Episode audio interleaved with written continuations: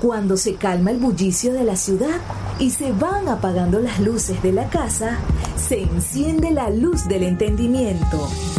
Desde este momento comienza Puerto de Libros, Librería Radiofónica, programa que contiene todos sus elementos tipo A. Puede ser escuchado por niños, niñas y adolescentes sin la supervisión de padres, madres o representantes. Comienza Puerto de Libros, Librería Radiofónica. Este programa llega a ustedes con el apoyo de Puerto de Libros, Librería de Autor. Consulta todas nuestras ofertas en nuestras redes sociales arroba Puerto de Libros. Sultana del Lago Editores, empresa zuliana de servicios editoriales. Conviértete en autor. Contáctalos en su página web sultanadelago.com.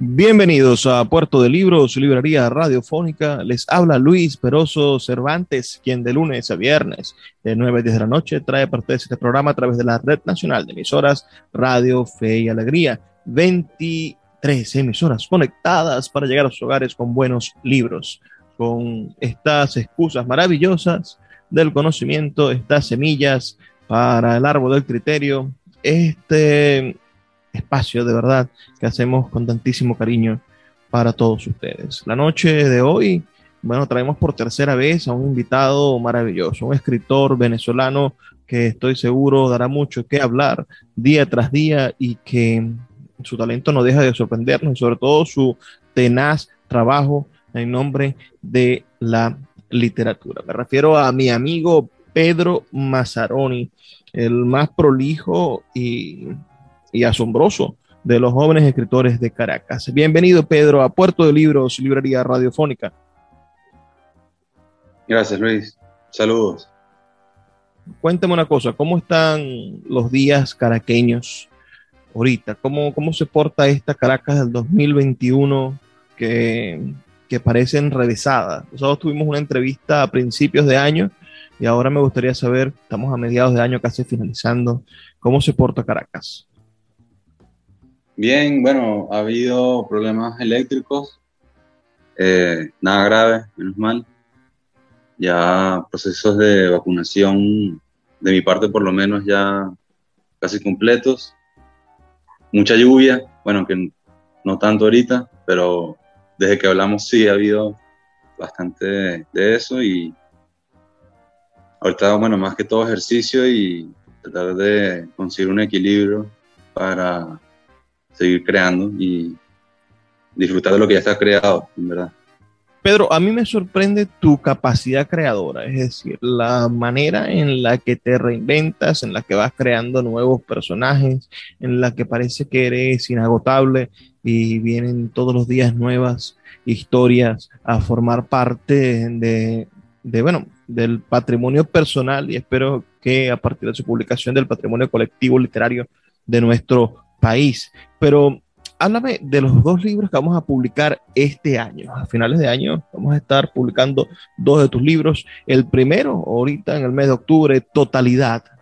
Y en el mes de noviembre vamos a estar publicando otro llamado Capital. ¿En qué momento escribiste esos libros? Eh, Totalidad, sí, es una obra del 2020. Eh, de la mano de lo que había aprendido en el taller Corrección Perpetuum con Álvaro, dije, bueno, voy a tener que como que resumir. Para ese entonces, ya había terminado el proceso con la primera novela, Otro Alguien Más, y quería como conseguir un punto de conclusión, más que todo, eh, en cuanto a mi escritura, y con una temática totalmente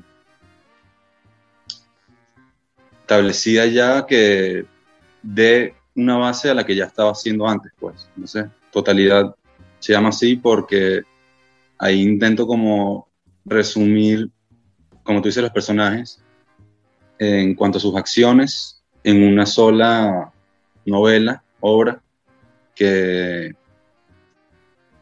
como que también de pie para algo nuevo. Mira, tu primera obra, Capital, tu- vamos, a, vamos a quedarnos ahorita con totalidad. Tu primera obra, tu primera novela ah, se titula Otro Alguien Más. Y es una especie de viaje onírico por un día de la vida de un joven caraqueño. Es una especie también de, de, de autoconocimiento, una autopoiesis, una forma de generarse a sí mismo, de conocerse a sí mismo y de tener su propia versión del mundo. ¿Qué, qué viene a ser totalidad? ¿Viene siguiendo las huellas de, de tu primer libro o de otro alguien más? ¿O los personajes están aislados, están conectados, aislados? Háblanos un poco del universo literario de totalidad.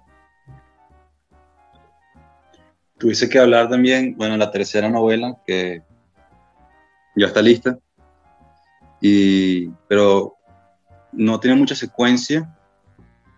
Sucede que en otro alguien más, los personajes, como sabrán los que ya la han leído, son letras, no son nombres. Mi nombre tampoco aparece. Tiene que ver un poco el estilo con el que la escribí, con el que la escribí. Y en totalidad no están personajes de, de otro alguien más, sino que es como si fuese la vida de, otro narrador, que bueno, sigue siendo mi persona en el sentido de poder eh, verme como ya lo quise hacer con otro alguien más de otra manera y básicamente el protagonista de Totalidad es un escritor también. Aunque Totalidad tiene dos historias que se entrelazan, pareciera que, que en la tercera novela ahí ya habrá como un desenlace, pero mediante la primera y la segunda es más que todo todavía formando este universo de, de Pedro, pues, más que todo. El universo de Pedro, entonces, está presente en estos ah, personajes escritores, en estos personajes que están intentando darle forma a su criterio, a su, a su, a su óptica del mundo, y, y se nos presenta totalidad como, como una obra, piensas, más eh, sólida, más madura que, que otro alguien más. La verdad es que en totalidad el protagonista es como mi primer acercamiento a las relaciones amorosas. En otro alguien más lo que hay es como un amor más que todo platónico, en sentido de, en todo el onirismo, en todo lo onírico, eh, pareciera que el amor termina siendo platónico. Y ya en totalidad hay más como acción verdadera y física de, lo que sería el amor o lo que uno cree que es amor, ¿no? y bueno, ya es más que todo como asentar también el tema de, de ese escritor que tiene sus obras, pero que también busca eh, formar parte del mundo. O sea que es un darse, un desprenderse del silencio casi monístico del escritor para, para sumarse, bueno, a la, a la voz colectiva de, de lo que somos o de lo que se intenta hacer o del, o, del nosotros, diría la, la, voz lírica del poeta también, que se entrega a, a sí mismo y a los demás. El primer párrafo de totalidad dice algo así, vamos a compartirlo con nuestros escuchas de esta noche. Además, los títulos, algunos están en, en inglés, ¿no? Entonces, este, este párrafo dice, la mañana había comenzado, el sol calentaba la superficie, las nubes abrían espacio para que los rayos de luz entraran, la grama recibía parte del calor, la otra parte lo recibía la acera, los edificios y las casas el sol, esa bola de fuego que imparte su voluntad a todas las criaturas, estaba en su momento primario del día. su brillo luminoso que penetraba en todos los poros, incluso en los de Juan, iluminado por la naturaleza que daba vida, salió a caminar en la ciudad. Sale temprano, aunque a veces sale más tarde. Va por la calle, va con paso rápido, consciente de que no se topará con nadie. Varias veces se ha encontrado con amigos, pero estas son casi nulas. Esta vez tiene el presentimiento de que será una caminata silenciosa y solitaria. Le gusta ejercitarse, hace ejercicio y regresa a su casa. Tiene puestos sus zapatos favoritos. Eh, es como intentar encapsular esa, esa vacuidad, ¿no? Ese, ese sentido o sentido de la vida un poco, un poco extraviado, el sentido extraviado de la vida en una ciudad como Caracas, porque también es un escenario caraqueño, ¿verdad? Sí, sin duda. ¿En qué autores te, inspiraste para conseguir este estilo, para llegar a esta, esta forma de, narrativa? Bueno, ya que tú lo lees, a mí me suena un poco a Proust, me suena un poco a Murakami, puede ser también. Así que Murakami tiene, tiene mucho estilo. Eh, pero siempre está como la cuestión poética que, que no deja de, estar presente en mis obras. Y un tema más que todo de realismo, pero no mágico, sino simplemente, como tú dices, vacuo, pues, o sea, vacío. Y no, se ve mucho en jóvenes, creo yo, ese, o sí, dependiendo de, de los tiempos, ¿no? Más que todo. Entonces, pareciera que, que es como que tratar de empujar eso mágico que ya está en la gente a algo vacuo y bueno, filosóficamente tratar de hacer una dialéctica, ¿verdad? Y más que todo... Si seguimos por el o por el rumbo de este personaje, Juan, este caminante de la ciudad, dice, eh, las rumbas desde el comienzo de los días no han cambiado mucho, solo se han perfeccionado. Ese es el negocio con el diablo, pensaba Juan mientras escribía en su diario pensó que el pecado original debió haber sido la primera fiesta en la humanidad, bajo la influencia de la droga más potente, el amor. Así es. Sí, ahí yo, tenía como unas reflexiones que tenía que, encarnar en Juan, a juro, y tratar de, de decidirme yo en, este, en esta dualidad, ¿no?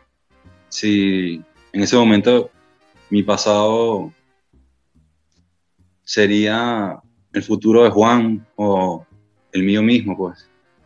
Mira, Pedro, vamos a hacer una pausa. Son solamente dos minutos para escuchar los mensajes de Radio Fe y Alegría y ya volvemos con más de Puerto de Libros, Librería Radiofónica. Escuchas Puerto de Libros con el poeta Luis Peroso Cervantes. Síguenos en Twitter e Instagram como arroba Librería Radio. La librería Puerto de Libros, librería de autor, ya se encuentra en el Teatro Baral de Maracaibo. Puedes acercarte al maravilloso espacio del café del Teatro Baral y allí vas a encontrar un repertorio gigantesco de libros de nuestra librería Puerto de libros, librería de autor. También puedes solicitar cualquiera de nuestros títulos a través de nuestra página web puertodelibros.com.be o a través de nuestras redes sociales, especialmente Instagram, arroba puerto de libros en Facebook, Twitter e Instagram. Puerto de Libros, la mayor librería virtual de Venezuela y ahora también en el Teatro Baral patrimonio cultural de nuestro país. El poeta Luis Peroso Cervantes le acompaña en Puerto de Libros, Librería Radiofónica, por Radio Fe y Alegría, con todas las voces.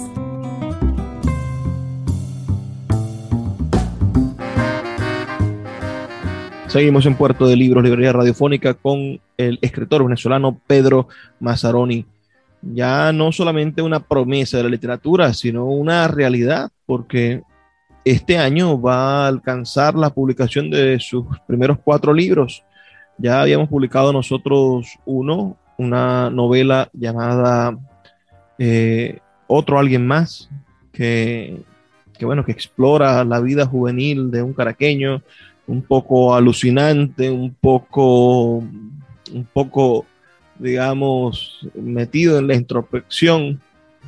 Y, y del otro lado, bueno, habíamos publicado su primer poemario, titulado Poemario, así a secas. Ahora, en el mes de octubre del 2021, vamos a estar publicando su siguiente novela, Totalidad, que, que expresa una que define quizá a un nuevo tipo de caraqueño. Pienso en cómo los pequeños seres de, de, Salvador Garmendia logró definir una idea de lo que era la clase media aburguesada caraqueña con esos problemas eh, bastante psicológicos, con, con algún con, algún devenir de traumas y el, y el estar en, digamos, encarcelados en la infelicidad, o ah, el, libro Cerrícolas también, que intentó definir la psiquis y la forma de, actuar de las personas que vivían en los cerros en los años 60 y 70, o pensemos en, en, buena parte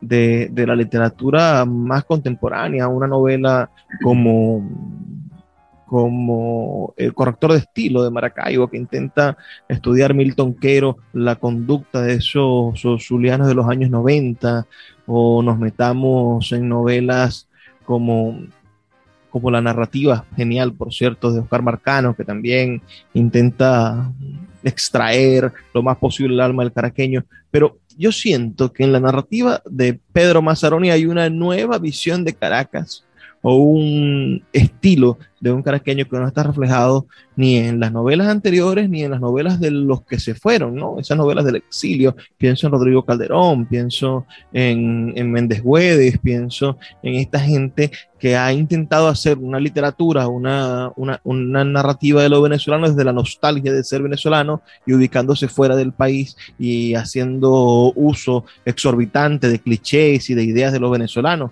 Pero Aquí está Venezuela retratada, Caracas retratada en su profundidad y no es necesario, bueno, que salga el alma llanera, ni que describas los colores del metro o la cara de una valla, sino que hay como un nuevo habitante de la Caracas, que es este Juan, que es este personaje un poco zombie, un poco extraviado, que va mirando la ciudad y siendo parte del paisaje de la ciudad, Ah, como si hubiese una simbiosis que la hay entre, entre quienes somos como, como venezolanos, como citadinos, y, quienes podemos llegar a ser eh, más allá de ese silencio que impone el no decir nada o el ser parte del paisaje.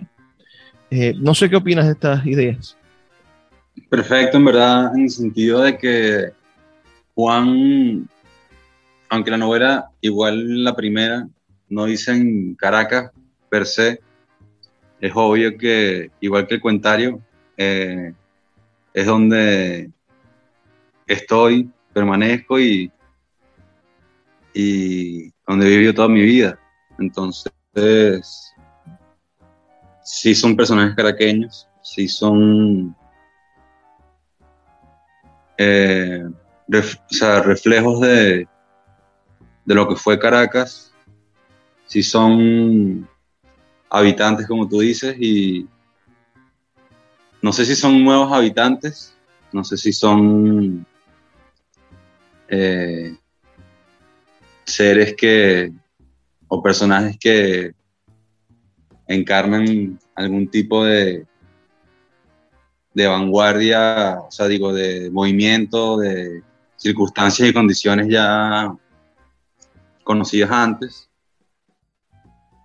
pero lo importante es, por lo menos en este de totalidad, es conseguir la pareja de Juan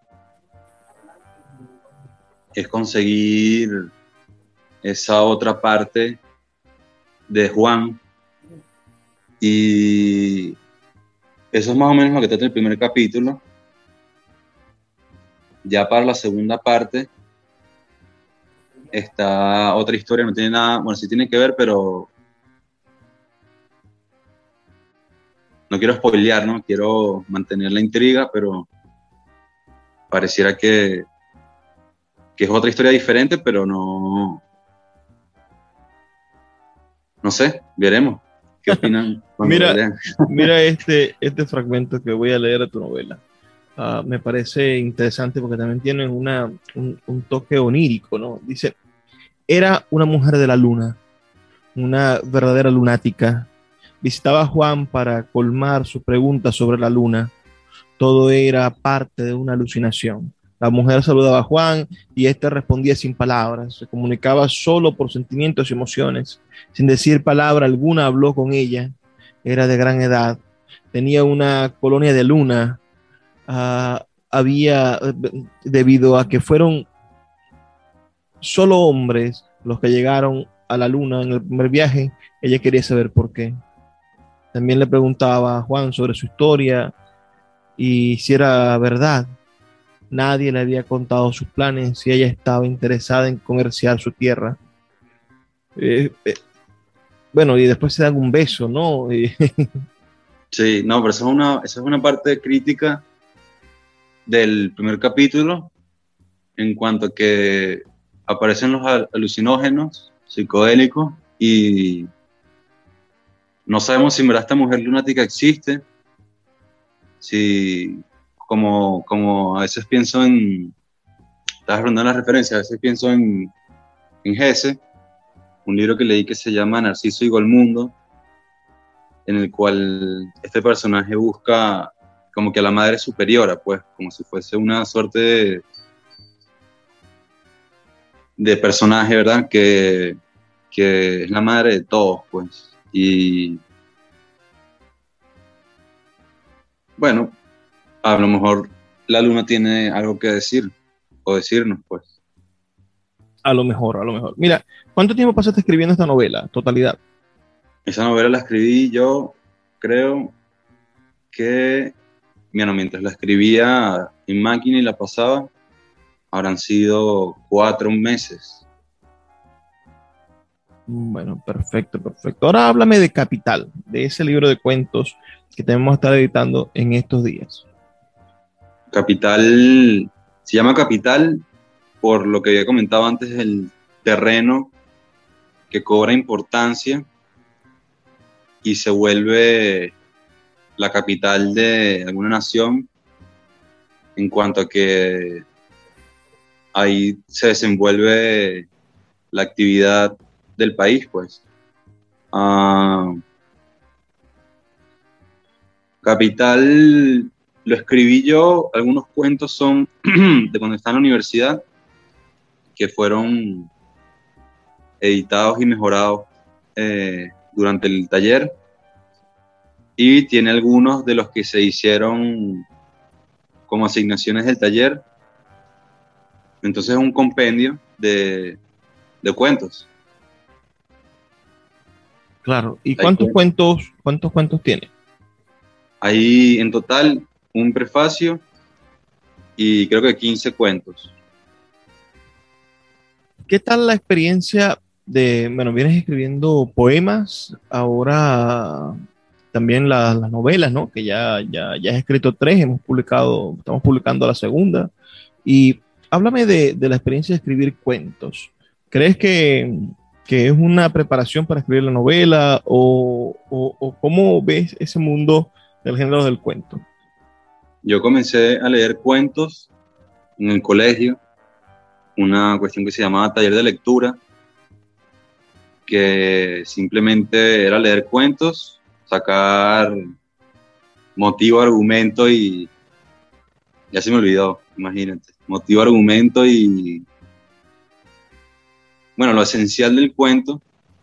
Tengo las antologías, que es el resumen de todo esto, más lo que uno hace para poder aprobar la materia. Y ahí es donde, donde uno ve en la brevedad, ¿verdad?, del cuento, cómo una historia puede permanecer sin tener, juro, que repetirse, sino más bien apelando por esa misma brevedad para hacer historias nuevas. Y lo cual es distinto a la novela, porque la novela más bien buscaría que la historia no se repitiera, pero que no hubiese historias nuevas tampoco, sino que sean como historias separadas, ¿verdad? Entonces, bueno, la idea de unir cuentos es más que todo a veces de tumbar, derretir la novela, en el sentido de que todos los cuentos deben tener, porque los escribí yo, eh, algún tipo de conexión. Sí, entiendo, entiendo. Mira, hablemos de, de esa, de cuál es el límite de un cuento. Si alguien te preguntara, bueno, ya, antes de que hablemos de todo eso, creo que estoy divagando un poco. Vamos a hacer una pequeña pausa. Son solamente dos minutos, porque esta pregunta va a ser interesante, pero ya se acerca el final de nuestro segmento. Estamos conversando con Pedro Mazzaroni, una joven promesa de nuestra literatura, pero ya no tan promesa porque tiene nada más y nada menos que cuatro libros publicados con Sultana del Lago Editores que pueden ser adquiridos en nuestra librería Puerto de Libros librería de autor, nuestra página web que es eh, puertodelibros.com.be o en nuestro Instagram arroba librería radio. Y también en la página web de Sultana del Lago usted puede ir a la parte de tienda y solicitar un ejemplar de impresión bajo demanda que le llegará a su casa en al menos unos 10 o 15 días, un libro nuevo recién hecho. Pueden enviarnos sus comentarios al 0424-672-3597, 0424-672-3597 y ya regresamos con esta pregunta que le hago a mi amigo Pedro Mazzaroni aquí en Puerto de Libros, Librería Radiofónica.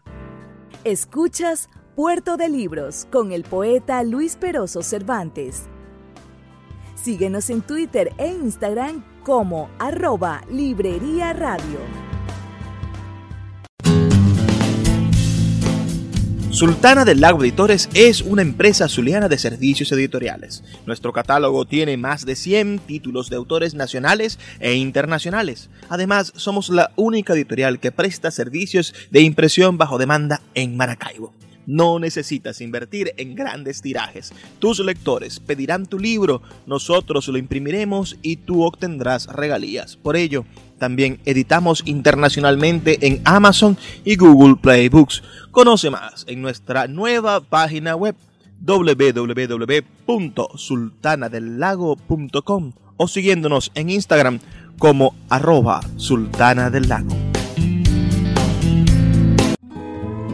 El poeta Luis Peroso Cervantes le acompaña en Puerto de Libros, Librería Radiofónica, por Radio Fe y Alegría, con todas las voces.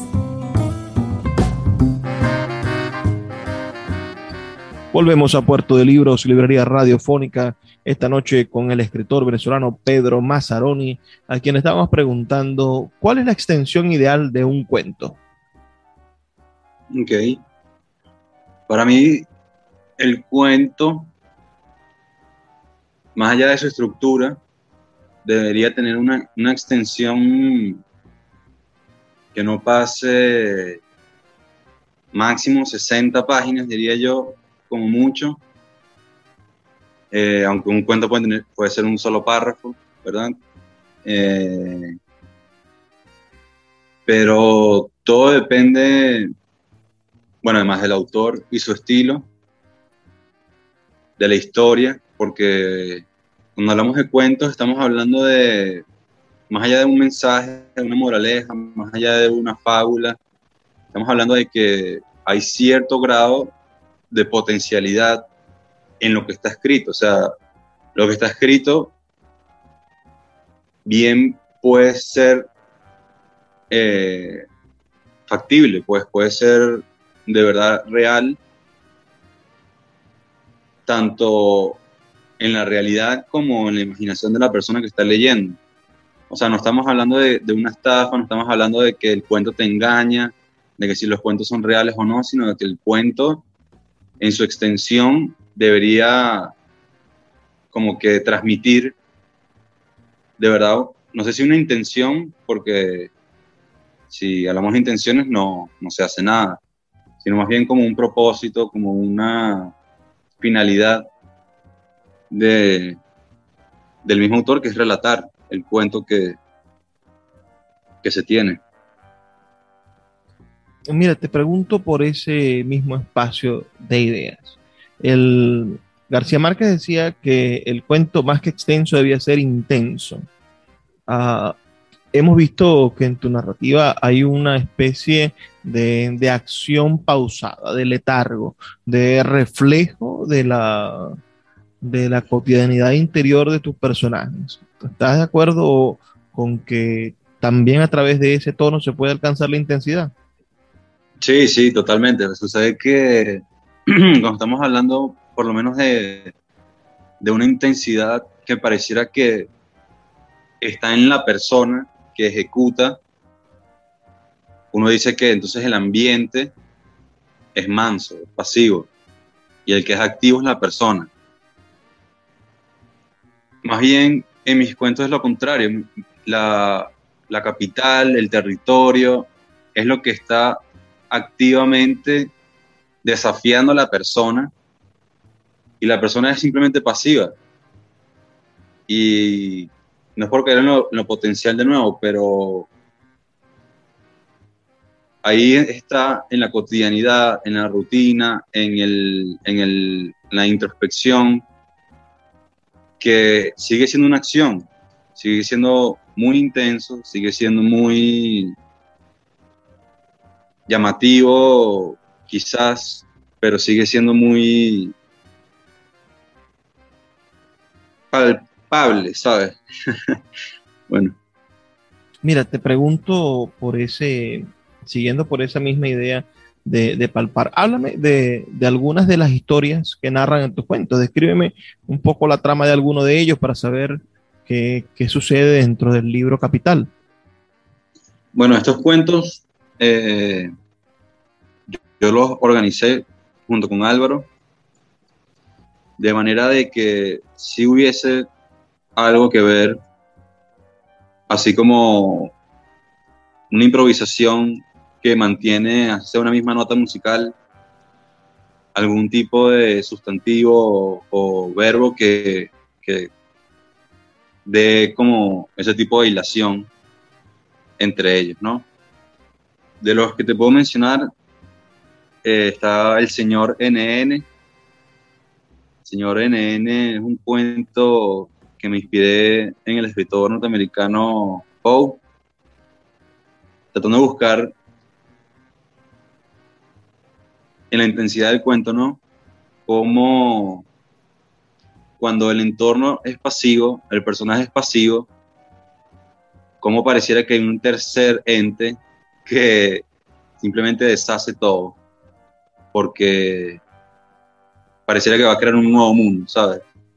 Entonces, ese cuento, intenté acercarme a esa oscuridad de, del autor, a, ese, esa vibra también 1800, así de carruajes y cosas. Y hay como una suerte de el ente, ¿no? Sería Ordep, que sería como mi alter ego, en el que sería él quien decide qué va a pasar con ellos. Mira, Frank Kafka, que escribía unos cuentos bastante enrevesados y tenía una visión del mundo particular, diría yo tan particular como la tuya, ah, salvando las diferencias que sean necesarias. Frank Kafka al final sintió terror de su obra y y planteó, le planteó a su compañero que, quemara todos sus libros y que nadie los leyera, que muy poco iban a ser para, de, utilidad para las personas. ¿Qué, crees tú que qué hay de kafkiano en tu, en tu literatura, ¿no? Porque yo veo personajes como Gregorio Sansa, ese, ese personaje de, de la metamorfosis que está de repente incapacitado para poder seguir existiendo y se convierte o se siente una especie de insecto de un día para otro. O pienso en el, en el campesino llamado a, a, a, ese proceso y que finalmente es un proceso casi infinito, ¿no? Ah, también veo a tus personajes o al personaje de tus novelas, a algunos de tus personajes, bueno, huyendo como, como ese, como, como ese campesino, como ese señor K, o huyendo de, de, su propia realidad, sin aceptar que están entrampados en una capital, bueno, morbosa, una capital que los absorbe, una capital que los, que, que los desindividualiza, muy a pesar de que ellos son individuos, bueno, cimentados en su propio silencio, en su propia manera de relacionarse con la capital. Ah, ¿Hay algo de kafkiano en, en todo esto? Supieras que ahorita, después de crear, estoy en una etapa en la que siento que mi próximo libro, que no sé si va a ser poemario, no sé si va a ser cuentario, no sé si va a ser novela, está cayendo en lo kafkiano en cuanto a que ya introspección hacia mí mismo no consigo no consigo que mis personajes, por la misma falta de introspección, se hayan mantenido en el tiempo-espacio, en esa intensidad, en ese contexto de circunstancias y condiciones. Y pareciera que es lo ominoso, lo grotesco, lo siniestro, que es lo que tengo que expresar, básicamente, mi arte en cuanto a, bueno, a lo mejor el tercer ente del que estoy hablando en este último NN, señor NN, sea más bien lo pasivo, ¿verdad? Y de verdad haya una verdadera brutalidad y corrupción en tanto a el ambiente y la persona. Lo que no sé si es cambiar el tercer ente. ¿ah? Eh, sí, sí, sí, el tercer ente. O simplemente destruir lo que ya estaba hecho. Mira, la literatura se renueva, ¿crees tú? O, o, simplemente estamos dando vueltas en un mismo, en un mismo círculo de, de sudor y sangre. Bueno, eso me, recuerda a una entrevista que tuvimos hace tiempo en la que hablábamos del idioma. Si hablamos de idioma, bueno, hay que hablar de, obviamente del lenguaje, etcétera, etcétera. Y mientras se vayan agregando palabras, se vayan quitando palabras, para mí la literatura debería seguir este, renovándose cada vez más, pero no sé, pareciera que por lo menos aprenderse, que alguien se aprenda mi novela y me empiece a, a cantar en las plazas, no, no va a suceder. Entonces no sería un renacimiento de la literatura, sino que a lo mejor es simplemente sobreponerse a la que ya está decía Maurice Blanchard, se preguntaba, decía, ¿hacia dónde va la literatura? Y él respondía a su propia pregunta, decía, va hacia sí misma. Uh, ¿Cuál crees tú que es el, el, fin de la literatura? ¿Hacia, ¿Hacia dónde va a llegar? ¿Cuál crees tú que son los límites? Los límites serían, así como hay obras transgenéricas y obviamente hay obras traducidas ya donde se ve la parte del idioma y la del otro idioma, va a tener que ser una verdadera metamorfosis de idiomas, géneros e incluso perpetuar la obra en, otros, en otras artes pero si queremos hablar más que todo del, del, oficio, ¿no? De la literatura como, como la persona que escribe y hace literatura, yo creo que en esta época en la que estamos, el tema va a estar en, de verdad, buscar en uno mismo cosas que no se hayan pensado, que uno no haya pensado, porque a veces yo pienso cosas y digo, no, pero ya y me doy cuenta que lo saqué porque leí algo, porque escuché algo. Entonces, ¿cuál es el pensamiento original? ¿Cuál es en verdad esa, esa literatura que falta por crear? Porque la pregunta más bien sería, exacto, ¿cuál, qué falta por, por, por escribir? ¿Qué falta por...?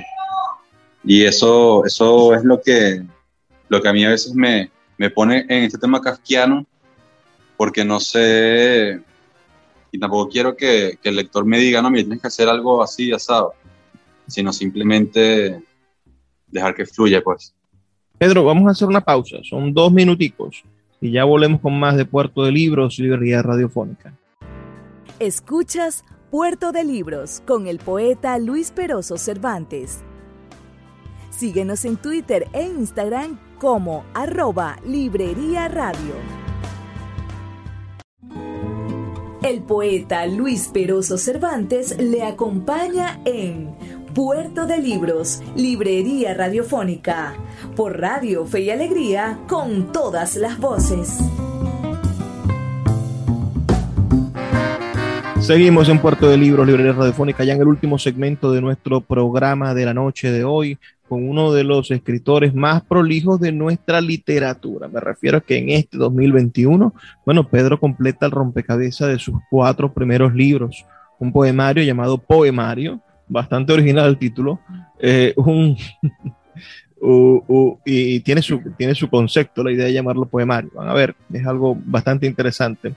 Eh, la novela Otro Alguien Más, su primera novela, donde explora la vida de un estudiante universitario, un poco alucinado, un poco onírico, uh, entregado a, a, a, placeres y una forma de ver la ciudad quizá psicodélica, pero al mismo tiempo renovadora de la Caracas que nosotros hemos conocido, esa Caracas que parece que, que es el centro del mundo, que está dentro del profundo ombligo de, de la cordillera, de, de, esa, de esa sierra costera, pero que finalmente uh, es al mismo tiempo infierno y cielo, es al mismo tiempo una especie de, de huida metafórica de no querer aceptar que está en un fracaso colectivo y ese mismo fracaso es una especie de victoria a la individualidad, ¿no? Porque cuando fracasa ese colectivo que te quiere consumir, que te quiere igualar, que te quiere deformar para convertirte en caraqueño, por ejemplo, para convertirte en venezolano,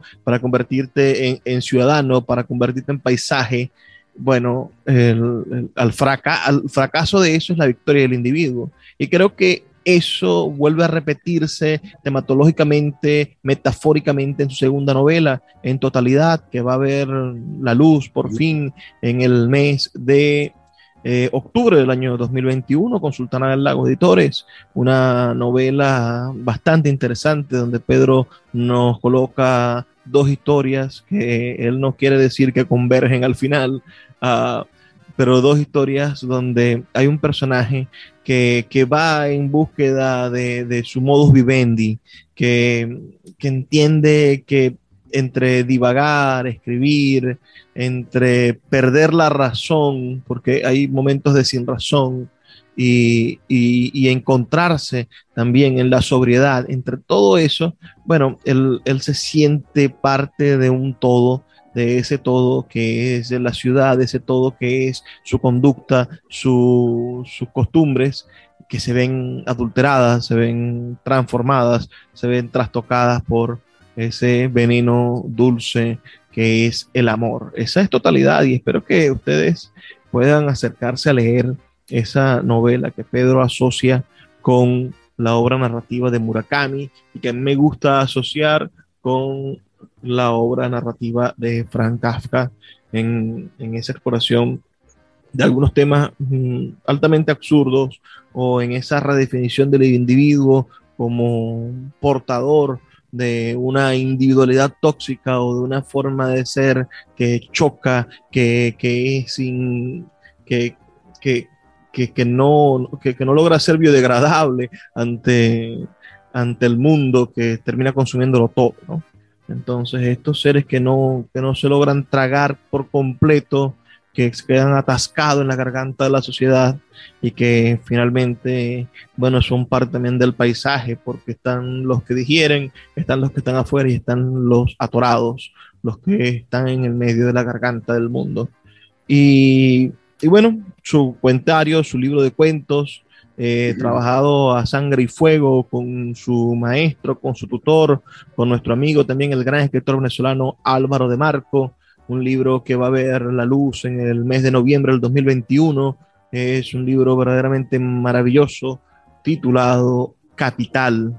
Y y con esto, con estos tres libros de narrativa y el libro de poemas, que también es un libro de poesía altamente urbana y altamente psicodélica, psicotrópica, uh, nos encontramos con un escritor que ya ha madurado una voz y un discurso para entender la sociedad en la que le ha tocado vivir. Creo que hay una versión de lo venezolano, una versión de lo que somos, una versión de lo que él mismo es y puede representar parte de su generación. Uh, ya en estos cuatro libros y leerlos, aprenderlos, uh, empezar a desmenuzarlos, quizás nos sirva para encontrar ese, ese nuevo eslabón, porque ya el idealismo no es el idealismo de la transformación política como nos los vendió Vargas Llosa en, la guerra del fin del mundo o, las conversaciones políticas también en, conversaciones de la catedral. Ya no es el, el, eh, el esa digestión profunda de cambio de piel de Carlos Fuentes, donde música, ideología, problemas sociales, problemas sexuales y todo esto se, se, intercambiaban de voces en cambio de piel. Ah, ya, ya esas narrativas, esos problemas, esas concepciones de la realidad han sido verdaderamente superadas y, fueron superadas, bueno, por, generaciones posteriores, porque si vemos a Ricardo Piglia, si vemos a, a Roberto Bolaño, si leemos a pensemos a los de la generación del crack o, leamos más recientemente a un gran crítico y, escritor como Jorge Carrión, quienes van desnudando, desmenuzando la, la, forma de ser de la narrativa y de la manera en la que nos representamos ideológicamente e idealistamente dentro de la narración. Bueno, toda esta narrativa creo que también va a ser desplazada con una nueva voz, con un nuevo sentido, con una nueva forma de, entendernos, afrontarnos y de, y de conceptualizarnos que está visibilizada en la generación que representa Pedro Mazzaroni. Pedro Mazzaroni es una voz ah, privilegiada de esta generación, de estos muchachos que tienen 20 años ahorita y que no están bailando TikTok, y que no están bailando reggaetón y están sumidos en, el, en, la, en, la cosa vacua y superficial, pero que tampoco están acartonados y tampoco están en las luchas de hace 50, 60 años. Hay una nueva forma de comprendernos, de problematizarnos y ya se puede leer como, como en una cuadratura ya se puede entender, aplicar una, estructura de, geometría intelectual en la obra de Pedro Mazzaroni para profundizar en su idea del mundo. Y estoy verdaderamente admirado, Pedro, de recibirte por tercera vez en este programa. Y bueno, me disculpa este extenso monólogo, pero, pero sí creo que estamos en presencia de una obra muy interesante que debe ser leída, compartida, difundida y estudiada a profundidad. La obra ya de Pedro Mazzaroni, cuatro libros, cuatro propuestas de un mismo discurso para la literatura venezolana. Sí, sí, Luis, sabes que ahorita escuchándolo en, en tus palabras, sentí que, que mi obra puede ser para quien ya lleva un recorrido en, en la literatura puede ser algo refrescante, puede ser algo, algo nuevo, pero para el nuevo que no tiene recorrido en la literatura, puede ser un punto de partida. Y sereno, me mantengo bastante a la expectativa, o sea, vuelve a ser como una potencialidad para mí este lector o lectores que, que logren adentrarse en la obra y bueno, también si yo la, la escribí, la leí y la pensé, entonces vuelvo yo también a, la literatura a ver qué, qué más consigo, tanto en los viejos como en los nuevos. Y bueno, eh, más que una felicidad es una pasión. Y Mira, si te preguntara por qué libro crees tú que alguien debería empezar a leerte, ya tienes cuatro libros. ¿Cuál, cree, ¿Cuál libro le recomendarías a alguien para empezar a conocer el universo de Pedro Mazzaroni? Bueno, eh,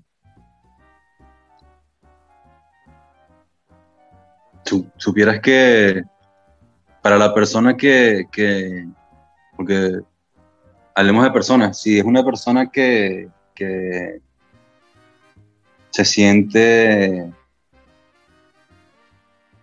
nostálgica, que se siente un poco, un poco divagando en el limbo, así. Yo creo que otro alguien más le puede hacer bien.